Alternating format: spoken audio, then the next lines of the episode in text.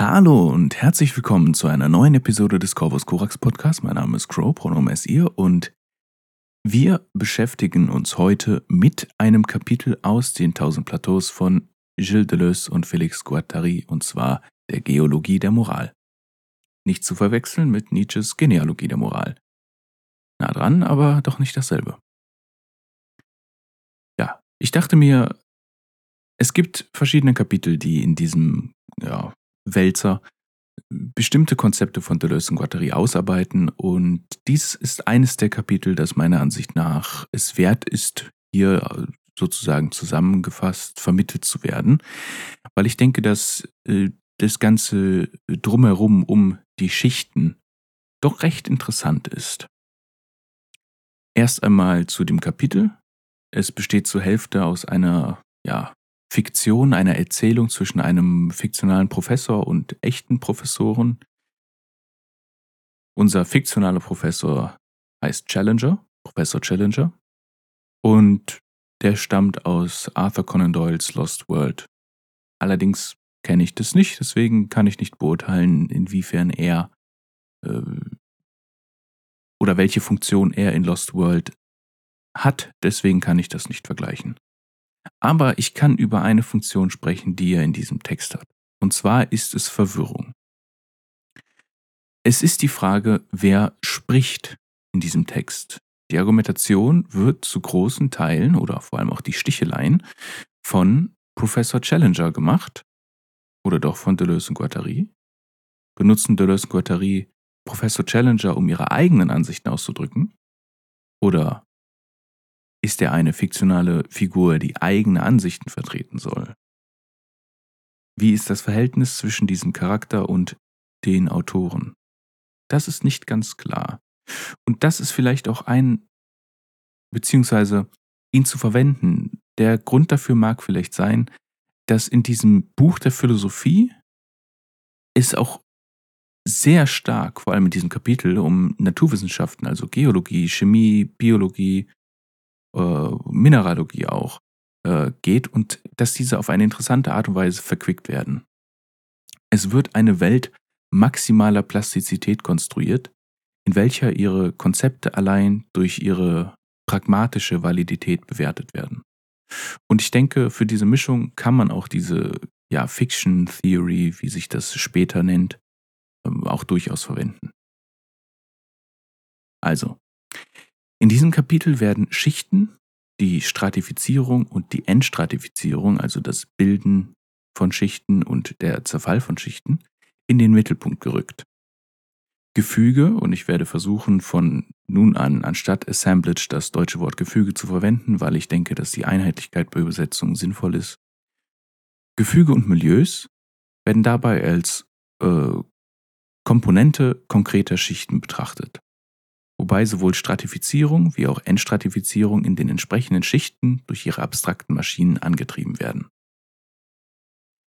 Über das Thema Assemblage bzw. Gefüge haben wir bereits im Anti-Ödipus gesprochen. Ein Begriff, der hier neu ist, ist der des Milieus. Was ist ein Milieu? Für Deleuze und Guattari ist ein Milieu eine materielle Umgebung, die aus Materie und Energieflüssen besteht. Der Prozess der Stratifizierung und Entstratifizierung findet auf zwei Ebenen statt, der Konsistenzebene und der Ebene der Organisation. Dabei besteht die Konsistenzebene aus der unendlichen und dennoch bestimmten Gesamtheit allen virtuellen Potenzials in der Chaosmose, also sie beinhaltet alles mögliche Werden, und die Ebene der Organisation besteht aus der Summe aller existierenden Schichten, also allen konkreten oder wie Deleuze und Guattari lieber sagen, aktualen beziehungsweise konsolidierten Arten des Werdens. Also mehr in Richtung Sein. Im Prinzip, ob nun über Nietzsches ewige Wiederkehr oder die Natur von Systemen und ihrer ultimativen Offenheit, hat das Sein keinen endgültigen, stabilen Zustand. Es besitzt lediglich eine nicht zählbare Menge an möglichen Metastadien. Und es braucht ein Mittel, durch welches das Werden zu Seiendem werden kann. Dieses Mittel oder diese Mittel sind Kodierung und Territorialisierung. Zwei Begriffe, die wir ja auch bereits im Antiödipus kennen. Wer das noch einmal nachhören möchte oder nachlesen, kann das entweder in den Büchern machen oder in der Reihe, die ich hier auf oder in diesem Podcast zum Anti-Ödipus-Preis gemacht habe. Deleuze und Guattari oder Professor Challenger entleihen dem einen dänischen Linguisten, der in diesem Text zum Geologen wird, das Konzept der zweifachen Gliederung, Double Articulation, um Ferdinand de Saussures Binärsystem des Signifikat-Signifikant zu überwinden. Auch zu Saussure haben wir hier bereits etwas gemacht, zur Folge oder in der Folge zum Poststrukturalismus, falls das nochmal jemand hören möchte. Aus Signifikant und Signifikat werden Ausdruck und Inhalt. Was neu hinzukommt, ist, dass beide sowohl aus Form wie auch Inhalt bzw. Substanz bestehen.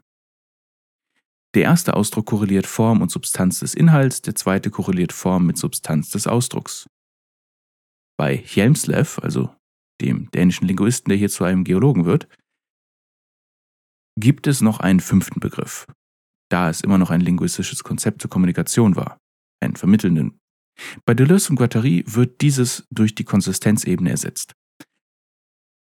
Dadurch werden die verschiedenen Schichten konsolidiert, indem alles ungeformte und jede nicht lokalisierte Materie kodiert und territorialisiert wird.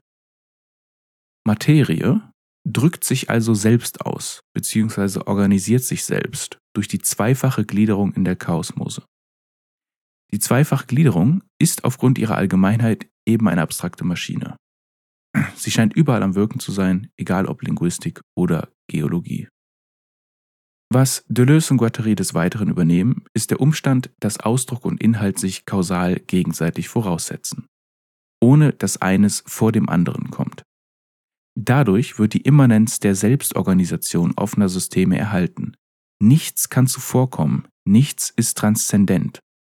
Dadurch wenden sich Deleuze und Guattari gegen sowohl den Lacanianismus, der den Signifikanten über das Signifikat stellt, im Anti-Ödipus zeigen sie bereits, wie die Machtstruktur des Zeichenregimes das Zeichen des Despotismus ist. Wenn ich mich richtig erinnere, war das in Kapitel 2. Wer das nochmal nachhören will, kann das, wie gesagt, im Podcast tun. Zum anderen wenden sie sich damit gegen den orthodoxen Marxismus, der den Inhalt, ob direkt oder in der letzten Instanz, für absolut determinierend setzt, wodurch der Ausdruck auf einen nachgestellten Oberbau verschoben wird. Diese Bevorzugung des ökonomischen Unterbaus, der Basis, verwischt jedoch die korrelative Beziehung von Staatsform und Produktionsaustauschbeziehung an den Punkten, wo der Kapitalismus und auch andere Modi der Produktion erscheinen, sich konsolidieren und globalisieren. Um das Ganze etwas verständlicher zu machen, habe ich hier ein Beispiel ausgesucht aus dem Buch uh, Assemblage Theory and Method. Meiner Ansicht nach ein guter Einstieg in das Thema. So. Bei der Frage nach Inhalt und Ausdruck müssen wir zwei andere Fragen stellen, die es uns erleichtern, das zu verstehen. Zwei Kernfragen, die am Anfang der Betrachtung von sozialen, kulturellen, ökonomischen und so weiter und so fort Phänomenen zu stellen sind. Und zwar, was für eine Klasse von Objekt ist es, mit der wir es zu tun haben und was sind seine Komponenten? Der Umfang dessen, was in Frage steht. Und zweitens, welche Art von Relation besteht zwischen den Komponenten und was gibt der Klasse Konsistenz? Hier geht es um Hierarchie und Selektion, das heißt, welche Komposition zu welcher Klasse gehört und zu welcher nicht. Inhalt und Ausdruck drücken diese beiden Fragen aus. Und jetzt kommen wir zu einem Beispiel, um das Ganze verständlicher zu machen. Eine Phalanx besteht zum Beispiel aus den Ausrüstungsgegenständen, den Soldaten, die Performativität des speziellen Ereignisses der Phalanx und so weiter. Das ist der Inhalt. Wie auch besteht es aus dem Militarismus mit seiner eigenen Wertehierarchie, Ordnung, Disziplin, Ehre, äh, der Staat und so weiter und so fort. Der Inhalt ist die maschinische, äh, das maschinische Gefüge. Der Körper und der Ausdruck ist die kollektive, ist das kollektive Gefüge der Enunziation. Das Gefüge lässt sich herunterbrechen auf eine Kombination aus materiellen, nicht diskursiven Multiplizitäten und expressiven, diskursiven Multiplizitäten, die kein geschlossenes Ganzes bilden und denen immer etwas entgehen muss, da sie Teil eines aktiven, sich wandelnden Prozesses sind. Die zwei Formulierungen des Inhalts und des Ausdrucks sind durch ein Gefüge zusammengehalten, die die multiplen Intensitäten und Singularitäten, die durch die Schicht eingefangen werden, zum Resonieren bringt. Also, bleiben wir noch kurz bei der Phalanx. Die Stratifikation benötigt demnach zwei Dinge. Es braucht ein Ereignis, das Inhalt und Ausdruck zum Resonieren bringt und dass die Resonanz, also das Ereignis, auf der Seite des Ausdrucks geschehen muss. Die Phalanx wäre nichts ohne die Disziplin, die imperiale Ambition und so weiter, aber diese würden die Phalanx niemals in Bewegung setzen können, wenn es keine Resonanz zwischen einer Menge an verschiedenen Ereignissen geben würde. Der Befehl, das Vaterland zu ehren, der Befehl, die Familie zu ehren, Bef der Befehl, das Heimatland zu schützen und so weiter und so fort. So, behalten wir das kurz im Hinterkopf. Die Phalanx, wir haben es hier mit einer Schicht zu tun, mit einer der Militär- oder militarisierten Schicht. Und wir haben hier Verbindungen zu anderen Schichten, dem Vaterland, also der Nation, der Familie, dem Heimatland, das sind alles einmal eben die Nation, also Vaterland, Heimatland und wir haben die Familie als eigenes Ding. So, und jetzt ist die Frage, beziehungsweise jetzt habe ich eine Kleinigkeit vorausgenommen, auf die wir jetzt kommen, und zwar, wie sich Schichten zueinander verhalten. Denn eine Schicht existiert niemals alleine. Die Phalanx bewegt sich nicht, wenn sie nicht mit anderen Schichten im Kontakt ist und miteinander resonieren. Wir haben es immer auch mit sogenannten Paraschichten zu tun, mit denen entweder Form, Substanz oder beides geteilt werden. Und hier im Text wird Foucault verwendet, um über das Gefängnis zu sprechen. Das Gefängnis existiert beispielsweise neben einer gesetzlichen Schicht. Hierbei handelt es sich um ein horizontales Netzwerk. Es gibt des Weiteren aber noch eine andere Art von Schicht, und zwar die Epischicht. Dabei handelt es sich um Schichten, die sich vertikal zueinander befinden, das heißt sich stapeln. Wenn wir zum Beispiel von der Phalanx sprechen oder vom Gefängnis, egal über was wir sprechen, verwenden wir Worte, um darüber zu sprechen. Das heißt, eine Schicht, die obendrauf liegt als Epi-Schicht, ist die der Sprache, konkreter in meinem Fall jetzt zum Beispiel die der deutschen Sprache. Und diese hat wiederum eine Beziehung zu der Epischicht der Menschheit, als Spezies, denn die sind die, die nun mal unter anderem Deutsch sprechen. Es gibt hier jedoch, und das ist wichtig zu betonen, bei diesen Schichten, egal ob sie horizontal oder vertikal liegen, keine normative Gliederung, die behauptet, eine Schicht wäre perfekter auf irgendeine metaphysische Art und Weise als die nächste. Um das klarzustellen, damit das nicht verwirrend ist, die Paraschicht, das sind die, die sozusagen nebeneinander liegen. Ihr müsst euch das nicht räumlich vorstellen, aber meiner Ansicht nach hilft es. Sie sind auf eine bestimmte Art und Weise verbunden miteinander. Entweder weil sie sich eine Form teilen, weil sie sich Substanz teilen oder beides. Zum Beispiel, Fußball hat nicht viel mit der, ja doch damit vielleicht schon, aber äh, nicht viel mit dem Gefängnis zu tun. Sie sind jetzt strukturell betrachtet zum Beispiel nicht unbedingt verwandt, egal ob Form oder Substanz. Aber es sollte recht offensichtlich sein, wie eine gesetzliche Schicht mit der Schicht des Gefängnisses in Verbindung steht. Deswegen stehen die nebeneinander. Und es sollte klar sein, dass Wasser, äh, das Wasser, dass die Sprache etwas ist, was wir verwenden, um über das Gefängnis zu sprechen. Es hängt nicht in Form und Substanz mit dem Gefängnis zusammen, aber liegt trotzdem da. Es ist ähnlich um hier ein etwas albernes Argument zu verwenden, wie wenn Leute darüber sprechen, ähm, machen wir mal eine etwas, eine etwas absurdere Situation. Wir sehen einen Menschen, der ein Hakenkreuz trägt. Und man spricht ihn darauf an, dass das äh, vielleicht keine gute Idee ist, weil das nicht einfach nur ein ästhetisches Symbol sein soll, sondern tatsächlich eine Bedeutung hat. Und zwar eine Assoziation mit, dem, mit den Nazis. Diese Person antwortet uns dann, naja, aber Hitler hat doch Wasser getrunken. Soll ich jetzt kein Wasser mehr trinken? Beziehungsweise die Nazis haben auch Wasser getrunken, soll ich jetzt kein Wasser mehr trinken? Wir kennen alle dieses Argument. Jetzt können wir hier den Unterschied machen. Wir haben sozusagen die Paraschicht, also einmal die, die sozusagen, ja, die uniforme Gestaltung der Kleidung von Nazis über Symbole, die zusammengehören, mit der Nazi-Regierung die sind in Verbindung, die teilen sich Form und Substanz. Mehr oder minder, je nachdem, welchen Aspekt man gerade betonen möchte.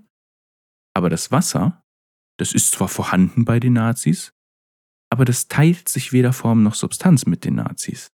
Deswegen ist es halt als Epistratum nur drüber. Ich habe zumindest die Erfahrung gemacht, dass dieses Beispiel eventuell etwas leichter zu verstehen ist, weil es ein bisschen weniger abstrakt ist, I guess. Kommen wir noch zu einer anderen Art von Schicht, über die wir reden müssen. Die Megaschichten. Und zwar haben wir es mit drei Haupttypen von Megaschichten zu tun. Einmal ist, es die anorganische, dann die organische und die alloplastische. So, die anorganische könnte auch die geologische sein und die alloplastische kann man auch äh, semiotechnisch nennen. Auf der anorganischen Schicht befinden sich Ausdruck und Inhalt im selben Milieu. Die Deterritorialisierung ist gering. Eine solche Schicht wie die der Kristalle kann sich per Induktion ausbreiten, aber nicht reproduzieren. Die werden immer länger, aber Kristalle kriegen keine Kinder. Die organische Schicht verbreitet sich via Transduktion. Dabei handelt es sich um einen Prozess, bei dem der Ausdruck linear und unabhängig geworden ist. Wir befinden uns im Raum der genetischen Reproduktion. Entsprechend ist die Deterritorialisierung exponentiell höher durch zufällige Mutationen und genetische Abweichungen. Ja, wir sind jetzt beim organischen Leben. Also zum Beispiel, wenn ein Mensch ein Kind bekommt, dann ist das Kind nicht mehr Teil von den Eltern, also materiell, und kann sich von denen entfernen. Also jetzt materiell im wirklich naiven Sinne. Wenn es eben keine steigende Deterritorialisierung hätte, dann würden wir uns einfach nur klonen. Auf der alloplastischen Schicht, also der semiotechnischen, ist die Deterritorialisierung noch ein gutes Stück schneller. Hier haben wir es nicht länger mit der räumlichen Linearität der Gene zu tun, sondern mit der temporalen Linearität linguistischer Codes, wodurch der Ausdruck sich noch weiter von dem Inhalt emanzipiert. Hier haben wir es mit Übersetzung als Ausbreitungsmethode zu tun. Es geht nicht um die Fähigkeit der Sprache, die materielle Realität zu repräsentieren, sondern um die Fähigkeit der Sprache selbst, die alle anderen Schichten erfasst und somit ein ja, wissenschaftliches Bild der Welt erschaffen kann. Hier kommt auf der äußeren Seite die Technik ins Spiel, wodurch der Inhalt aus den Modifikationen der externen Welt besteht. Die zweifache Gliederung dieser Schicht korreliert Technologie als Inhalt mit den Symbolen als Ausdruck. Der Ausdruck, kann man generell sagen, wird zunehmend autonom von seinem Inhalt in Zusammenhang mit einer Steigerung der Kraft seiner Deterritorialisierung. Er sagt nichts darüber aus, wie gut oder schlecht Deterritorialisierung ist. An anderer Stelle warnt Deleuze ja auch, dass eine zu schnelle Deterritorialisierung faschisierendes Potenzial hat. Das sollte nur hier erwähnt sein. Um ein Beispiel für die alloplastische Schicht noch zu geben, würde ich kurz noch über Memes sprechen. Memes sind ein gutes Beispiel dafür, weil sie sich von ihrem der Ausdruck des Memes, also die Form, wie wir es verwenden, sich sehr schnell vom Inhalt entfremdet hat oder entfernt hat, wie, man es betrachten will. Wir kennen zig Bilder, die aus ihrem ursprünglichen Kontext entfernt und immer wieder neue Bedeutung gegeben wurden, die immer weniger mit dem ursprünglichen Kontext zu tun haben. Und das in einer sehr schnellen Geschwindigkeit. Manchmal reichen ein, zwei Tage und das Meme hat nichts mehr mit dem ursprünglichen Inhalt zu tun und am dritten Tag ist es für immer verschwunden. Das ist hier gemeint quasi. Das ist eben die Fähigkeit des linguistischen Codes. Deswegen ist die Räumlichkeit kein Problem mehr, sondern nur die Temporalität. Gut. Ich hoffe, das war alles so grob verständlich. Das ist jedenfalls die Folge zu, zu den Schichten. Ich hoffe, ihr habt noch, äh, falls ihr arbeiten müsst, eine angenehme Schicht nachher oder eine angenehme Schicht gehabt. Ich wünsche euch noch einen schönen Tag. Bis zum nächsten Mal. Vielleicht machen wir dann tatsächlich Nietzsche weiter. Mal gucken wie meine Motivation ist. Ähm, und äh, tschüss.